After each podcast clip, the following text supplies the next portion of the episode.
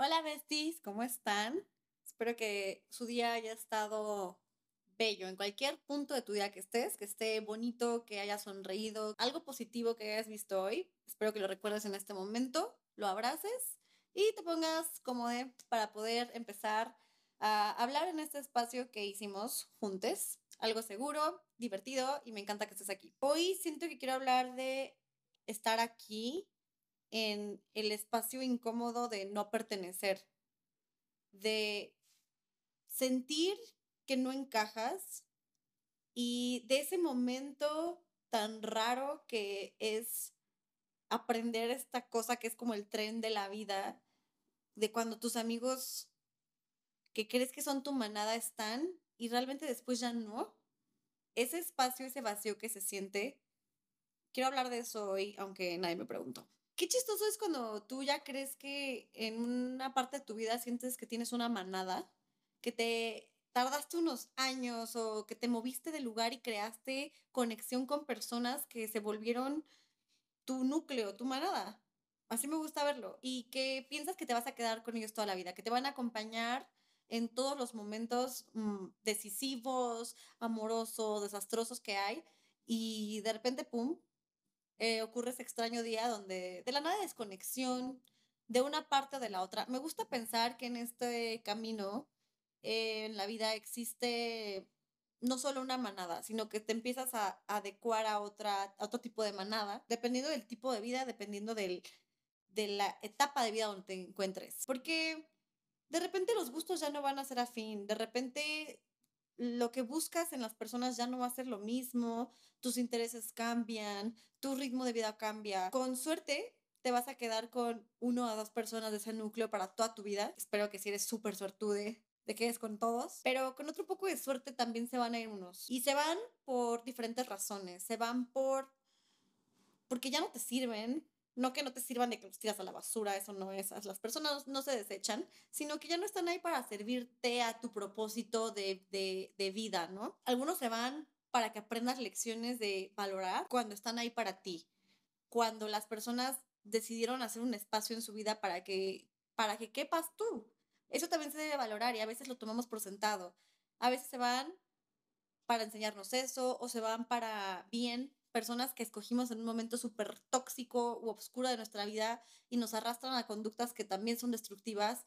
A eso me refiero que con un poco de suerte se irán esas personas. Y está súper impuesto esto de que hay que aprender a estar solo. Y es muy fácil decir que hay que aprender a tener tiempo a solas y que es lo más sano. Es que es súper fácil decirlo, como aprende a estar solo, te va a hacer mucho bien. O a veces te lo dices a ti misma, bueno, yo en relaciones me lo he dicho como, como es que me hace falta aprender a estar sola. Y sí, pero no. Porque siento que también se puede aprender a estar sola acompañada. No necesito que el mundo me deje de hablar, ni necesito cortar mis relaciones, ni necesito decirle que no al amor para aprender a estar sola. Así es como yo lo veo. A veces nos da un miedo extremo esto de estar soles, nos da mucho miedo, pero porque pensamos que el hecho de sentirte vacío es que ya no tiene sentido nada. Hay una cosa que he trabajado en mí eh, este, esta, esta mitad del año, también el año pasado, empecé a trabajarlo mucho, era esta parte de darle espacio otro tipo de soledad, no darle espacio a las cosas, darme espacio a mí, darle espacio a una emoción, darle espacio a un conflicto. Con esto me refiero a de verdad encontrar un área donde aprendas a sentirlo todo. Por ejemplo, tienes un problema con tu pareja, con tu mamá o con cualquier relación de tu vida, necesitas espacio. Porque el momento en el que reaccionas, te vuelves muy reactiva. Yo soy una persona reactiva o al menos era y estoy trabajando en ya no serlo. Eh, como siempre, de la mano de terapia ha sido como un juego que también no se crean que vas a terapia y ya acabas de aprender algo y ya te graduaste, felicidades, acabó. No, es más una espiral. El, la curva de ese aprendizaje es una espiral, yo la llamaría. Empiezas aquí y empiezas a tener el trabajo con el problema y de repente te encuentras otra vez con este problema, pero ya trabajaste en este camino, entonces sigues avanzando y lo resuelves de otra manera, pero te vuelves a topar con un problema parecido y ahora tienes una nueva herramienta para resolverlo diferente.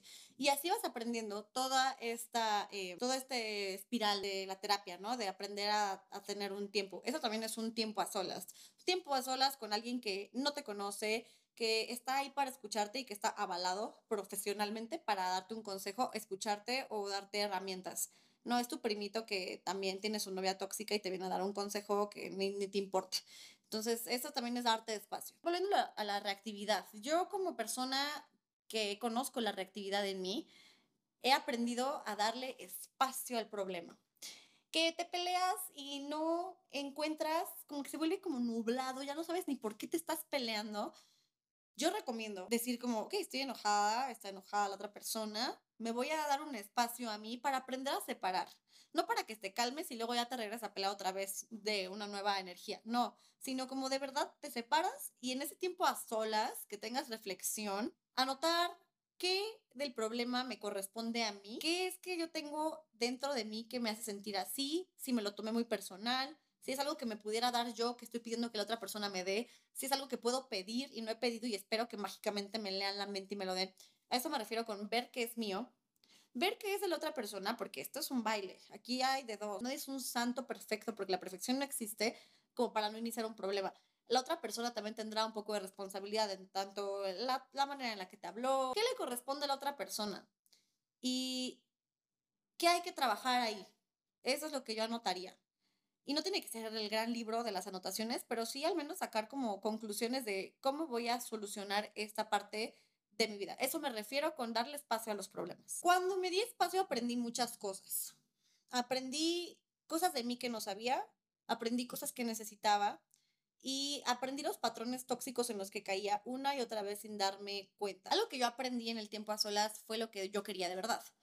Y lo que yo quería de verdad era dejar de empujar mis planes para que cupieran todos los de los demás menos el mío, porque al final terminaba con una sensación de vacío y de incomodidad por no darme chance a mí de hacer lo que yo quería para mí, por cambiar, eso ese era el patrón que yo tenía, un patrón que no me servía, no me servía porque al final el sentimiento era de abandono, era de, de culpa, de estás haciendo todo mal, de le fallaste a las personas, te fallaste a ti y pues no, no, no, no por complacer a todo el mundo y tener cinco minutos de el mundo me ama, vas a aventar lo que tú quieres para ti, ¿no? Entonces, eso, no perderme a mí en mi rutina, o sea, perderme de mis rutinas, de, mi, de mis gustos, de mis placeres, porque los demás estén cómodos.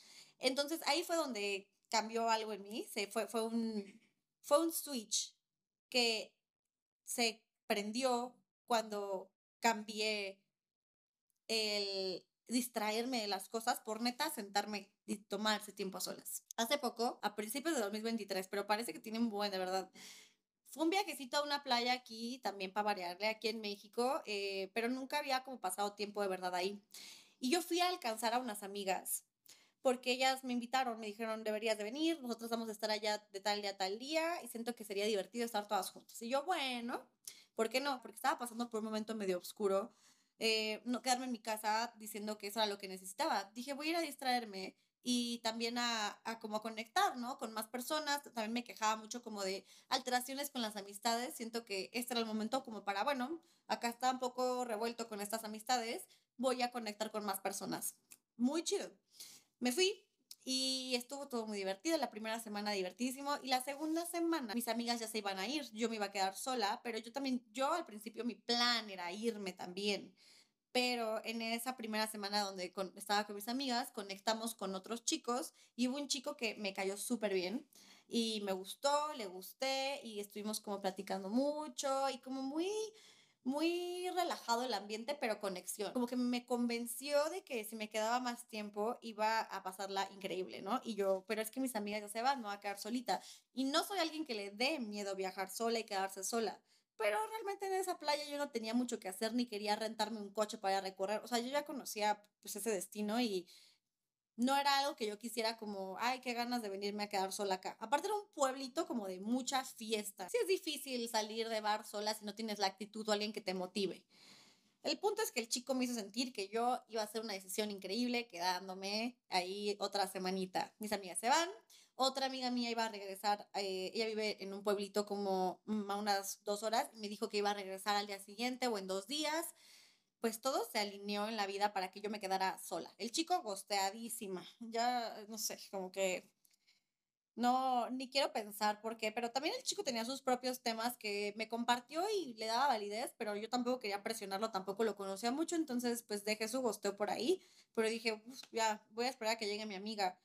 Mi amiga se enferma de COVID y no puede venir. Entonces me quedo sola. Mis otras amigas ya se habían ido y pues al principio me armé una rutina divertida, así como irme a surfear, iba a cenar, pero para las seis de la noche ya estaba de que regreso en el Airbnb y yo así como hongo, sola, viendo la tele o en un pueblo de fiesta, todo el mundo escuchaba ahí abajo.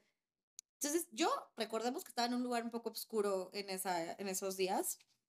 Entonces como que me quedé pensando, me dio ansiedad en la noche, escuchaba gente como intentando entrar como al hotel, pero pues no era el caso, solamente ya estaba yo tripeando. Pues bueno, pasaban los días y yo ya me estaba aburriendo un buen y dije, ¿por qué Cintia? ¿Por qué cambiaste tu vuelo por un güey? ¿Por qué cambiaste tu vuelo cuando sabías que te podías regresar a tu casa, a acabar cosas que tienes que hacer, a ver a tus gatos, a estar a surfear allá? O sea, ¿por qué aquí? Pero dije, bueno, a mí ni me puedo surfear solita.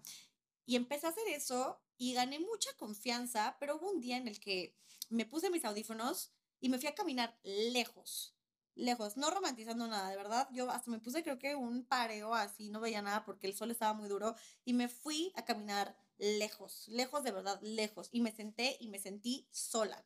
¿Y saben de qué me acordé?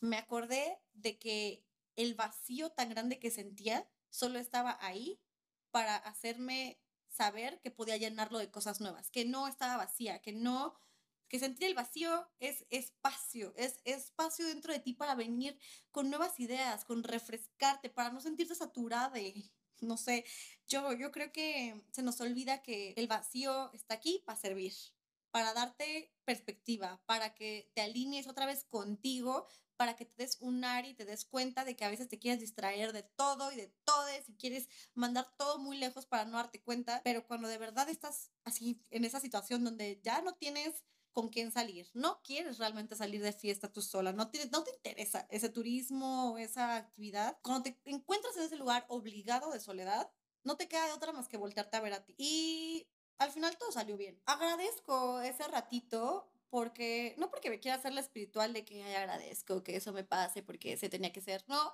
pero de verdad hace más de tres meses no estaba sola. Me fui de viaje, estuve con muchísima gente, fue año nuevo, fue Navidad, no dormí en mi propia cama, nunca estuve sola. Terminó año nuevo, eh, pasaron cuatro o cinco días, seguía con gente, seguía gente en mi casa al día siguiente que se va la gente de mi casa, me voy con mis amigas. Nunca estuve sola como por tres meses. ¿Dónde está esa, ese espacio para mí? A veces piensas que estás ansioso, deprimido, cansado. No, lo que ocupas a veces es que el mundo se quede callado alrededor de ti para que puedas estar con tus pensamientos o simplemente ver al techo y ver blanco un rato. Qué rico porque a veces está súper satanizado como de, güey, esa persona está muy sola o ay, no le salieron las cosas. Amigo, amigo que me gusteó, gracias por gustearme, porque me diste mucho chance de no depender de ti para divertirme. Y a mi amiga que le dio COVID, gracias, que te fuiste a cuidar a ti misma también, porque me diste chance de ver que todavía tengo ansiedades activas por cosas que me han pasado y que me espantaba en la noche por cosas que ni siquiera tenía que espantarme, que estaba buscando a ver de quién me agarraba para sentirme mejor. En cuestión emocional y en ansiedades, también es importante que en el tiempo a solas te crees tu rutina, porque son sagradas. Hay rutinas que son sagradas. Hay cosas que haces porque tienes que hacerlas, como el horario de ir al trabajo, el horario de ir a comer, la hora a la que te duermes, pero las rutinas sagradas son esas que nos dan espacio para sentirnos apapachades por nosotros. Levantarte y decir, ah, hoy me voy a tomar un té de esto y voy a leer cinco páginas de mi libro momento sagrado. Tender tu cama en la mañana, si te gusta tender tu cama en la mañana, a mí no me gusta, pero a la gente que le gusta también le da como un aire, un respiro a su, a su cuarto y te dice como que estás empezando el día con, con algo tuyo para ti, importante, porque si empiezas el día dedicándote a todo lo demás, a los problemas exteriores, a las personas, a quien depende de ti, yo no sé, en ese momento como que sientes un pesar en el día, ya no es lo mismo.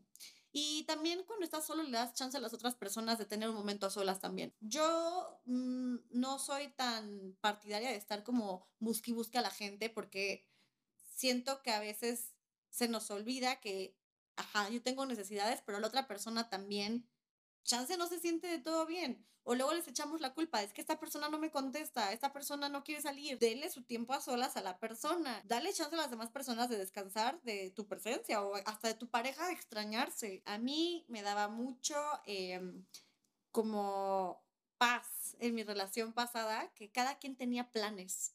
No sé ustedes, pero siente que cuando ya dependes mucho de una persona, estás más preocupada, infeliz o sientes como las ganas de decirle, todavía me quieres, si es que no están todo el tiempo juntos. Si no están juntos y ves que te extraña, te escribe de repente o hay un día donde dices, ¡ay, qué rico que nadie me está molestando, ni siquiera esa persona! Ahí es cuando digo, ay, qué bueno que nos dimos un espacio, un tiempo, porque más si vives con la persona, yo apenas puedo conmigo a veces, imagínense la otra persona tener que tolerar todo de mí todo el tiempo y yo tolerarlo de otra persona todo el tiempo súper sano, súper, súper recomendado que se den tiempo a solas, que te vayas, aunque sea al otro cuarto, o te vayas afuera a la banqueta a escuchar música, pensar en el tianguis, no sé, haz algo, pero vete sola. Cuando empezaba a viajar solita también, como ya les he contado antes, la gente me preguntaba si no me aburría. Y ya se los he mencionado antes, eh, el hecho de no convivir con personas después de dos semanas ya se vuelve como que te estás volviendo lo que estás hablando a ti misma, así de que ¿Por qué no logro hacer conexión con nadie? Pero también la parte muy positiva es que puedes hacer todo a tu gusto. Una vez más, complacerte a ti y no tener la presión de tener un grupo, ser el encargado del grupo o ser el que ya conoce más el lugar o tomar decisiones. Es una relajación. En conclusión, tenemos varias partes que nos ayudan en este tema de la soledad y para acabarlo. Tenemos que emocionalmente nos ayuda a calmarnos, distraernos, pedir ayuda o consejos si es necesario y hacer un plan para dirigirse a la situación. Gran, gran espacio para solucionar un problema. También tenemos el aprovechar y saber que el modo víctima de estar solo y el autosabotaje de estar solo y lo que nos contamos en nuestra mente de que está mal, lo podemos cambiar nosotros enteramente. Es nuestro eh, poder, está en nosotros poder cambiar esa mentalidad y no victimizarnos porque la gente no quiere estar junto a nosotros. Aprovecha el tiempo, es, una, es un regalote, es una bendición, si lo quieres ver así, tener un tiempo para ti y conocerte mejor que nadie. Eso también habla de cuando te quieres. Así que la próxima vez que te quieras hacer bolita y quieras llorar y sentirte que estás más lejos que nunca de tu manada, que los problemas te persiguen, que no encuentras otras maneras de distracción, que la gente no está disponible para ti, acuérdate que tienes tiempo para diversificar lo que está pasando en tu vida y aprovechar y hacer algo, algo que te traiga tranquilidad, algo que traiga tu mente al presente y que te provoque ganas de abrazarte a ti. El tiempo a solas no es tu enemigo, es tu amigo. Si quieren más episodios como este, si quieren hablar de más temas diferentes, escríbanmelo en mis redes sociales, en el Instagram de Aunque Nadie Me Preguntó, en el Instagram de Lenguas de Gato, manden un correo a donde quieran, pero opinen Cuéntenme de qué más quieren que les hable y pues nada, estamos aquí para estar juntos a distancia. Besos.